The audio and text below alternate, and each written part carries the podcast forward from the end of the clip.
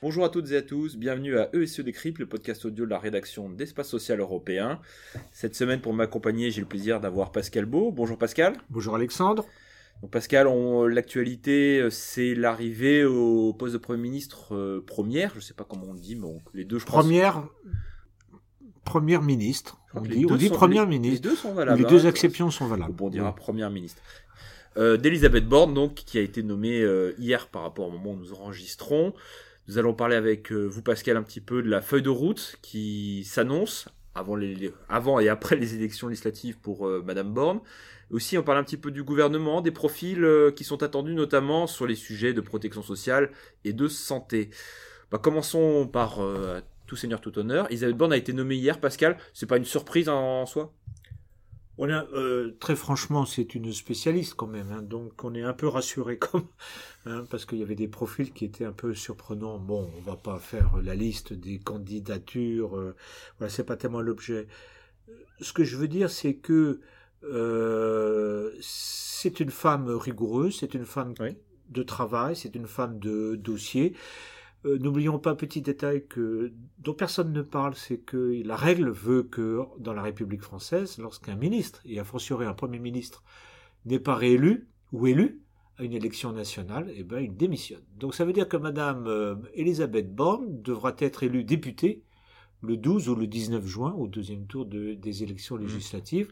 À défaut de sa victoire, elle devra quitter Matignon. Vous voyez qu'à ce moment-là, le casse-tête du président de la République euh, recommencera. Mais enfin, bon, on lui souhaite pas. C'est une conjecture. On verra bien.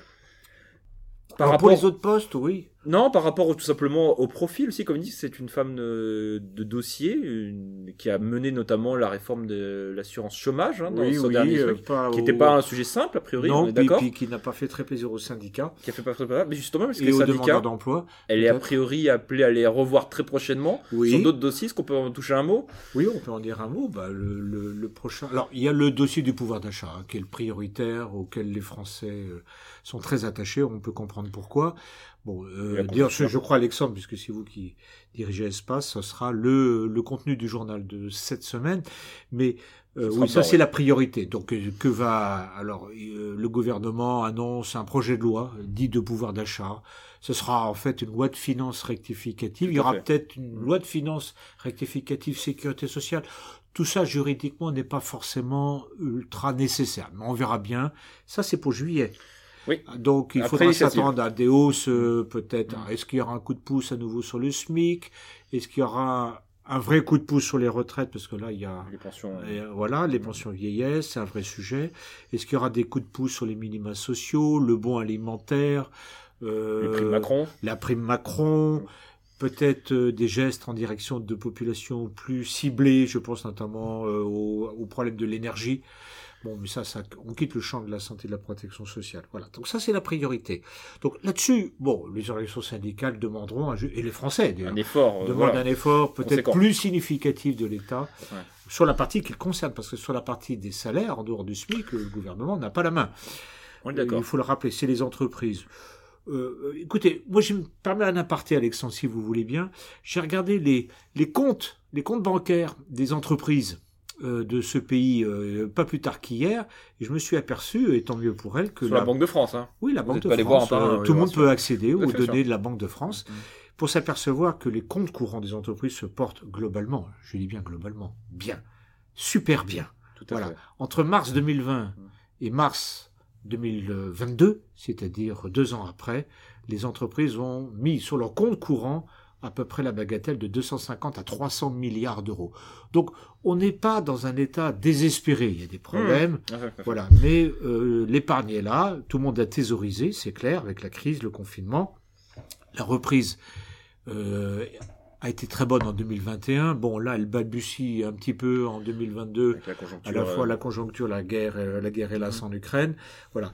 Mais je pense que les entreprises peuvent faire un, réel effort en direction de leurs salariés pour, pour des revalorisations sans demander à l'État, encore une fois, un, coup de main. Il y a l'autre sujet qui, alors, pour le coup, alors, fera peut-être moins consensus dans l'opinion publique et auprès des syndicats, c'est celui des retraites, qui n'est pas un moindre sujet. Et euh, est-ce qu'on peut dire que d'ores et déjà c'est le sujet explosif pour Elisabeth Borne? Là, tout son vécu euh, au ministère du Travail va être mis, entre guillemets, va servir pour cette nouvelle épreuve.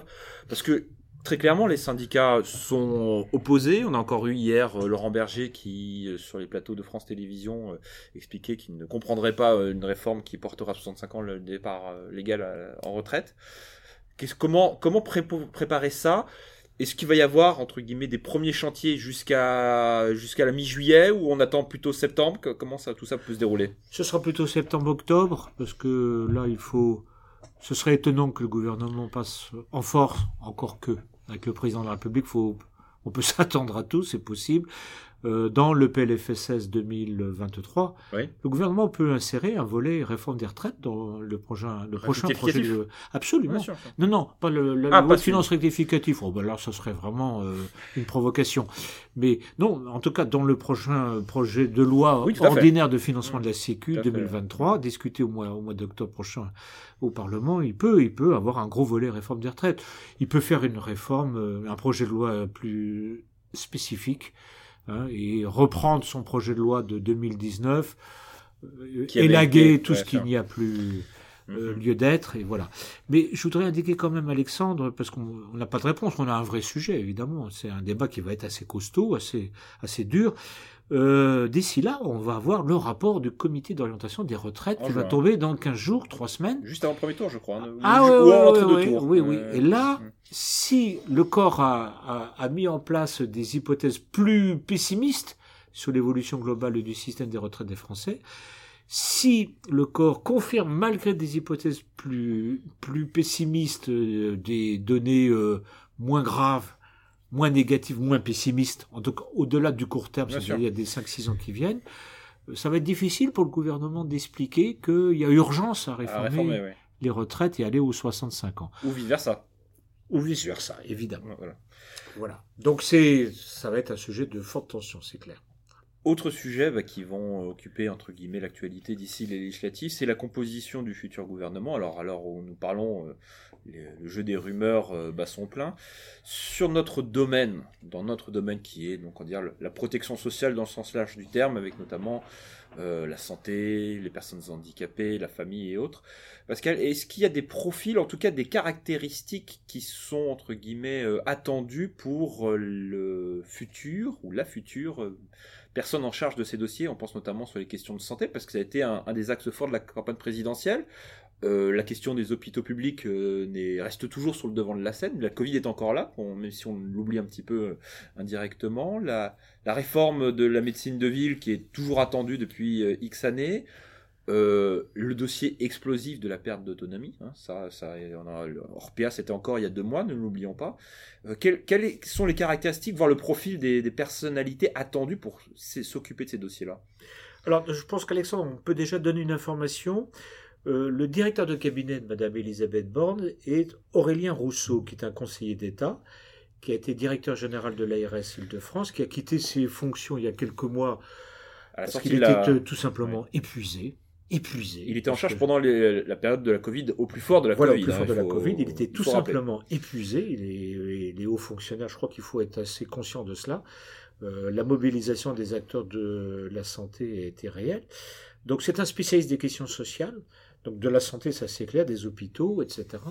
Donc euh, il y a une sorte de partage des tâches hein, entre le président de la République et sa première ministre qui aura vraiment en charge les questions, les, les questions sociales. Je pense qu'il faut avoir ça en tête. Il faut rappeler qu'il succède à Nicolas Revel qui lui-même avait une connaissance Nicolas Revel, alors nous avons une information qu'on peut donner à nos, à nos auditeurs, c'est que Nicolas Revel ne redeviendra pas directeur de la CNAM, directeur général ah. de la CNAM. Je pense que il faut enregistrer cette information. Nous n'avons pas d'autres informations sur qui sera ministre de la Santé, mais Nicolas Revel ne reviendra pas à la CNAM. Tout ce qui a été dit euh, peut-être retourné contre vous. Tous ceux qui attendaient avec impatience son retour seront déçus. voilà. Non, nous n'avons pas d'informations particulières.